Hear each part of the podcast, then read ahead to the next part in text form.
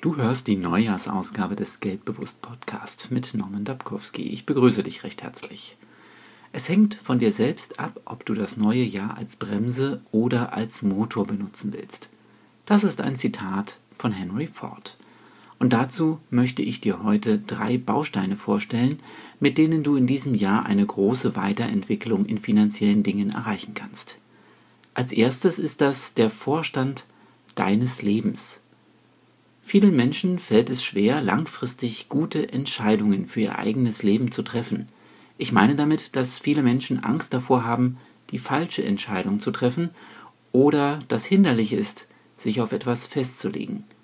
Daher nutze ich die Technik des Vorstandes. Ich habe für meine vier Lebensbereiche Gesundheit, Beziehungen, Geld, Sinn und Aufgabe je einen Vorstand. Das ist sozusagen ein virtueller Vorstand.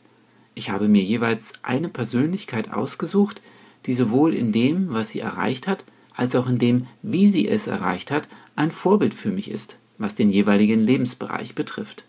Und es hilft mir in Momenten der Entscheidung zu überlegen, wie mein Vorstand für diesen Lebensbereich wohl in dieser Situation entscheiden würde. Der zweite Baustein ist die finanzielle Erste Hilfe. Hierbei geht es um ein Absicherungsszenario für finanzielle Erschütterungen. Was machst du, wenn du arbeitslos wirst? Was machst du, wenn dein Partner, von dem du finanziell abhängig bist, unverhofft aus dem Leben scheidet? Was machst du, wenn alle deine Konten gesperrt werden? Was machst du bei einer lang andauernden Schließung der Banken? Was machst du, wenn du aufgrund falscher Anschuldigungen inhaftiert wirst? Was machst du bei einer Finanzkrise? Was machst du bei einer plötzlichen starken Abwertung des Euro? Was machst du bei Ausbruch einer Hungersnot? Was machst du bei Ausbruch eines Krieges? Alle diese Punkte haben starken Einfluss auf deine finanzielle Situation, zum Teil auch auf deine Existenz. Lege dir einen Erste-Hilfe-Koffer für finanzielle Verletzungen an. Dieser Koffer sollte so viele Antworten und Strategien enthalten wie möglich. Die eben genannten Fragen können eine gute Grundlage für die Erstausstattung deines Erste-Hilfe-Koffers bieten. Du kannst natürlich noch weitere Fragen aufschreiben und die Antworten und Strategien dazu erarbeiten. Dieser Punkt geht weit über das Thema Kriegskasse hinaus.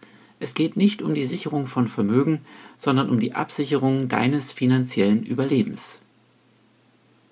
Der dritte Baustein ist deine Umgebung. Man sagt, du bist der Querschnitt der fünf Leute, mit denen du die meiste Zeit verbringst.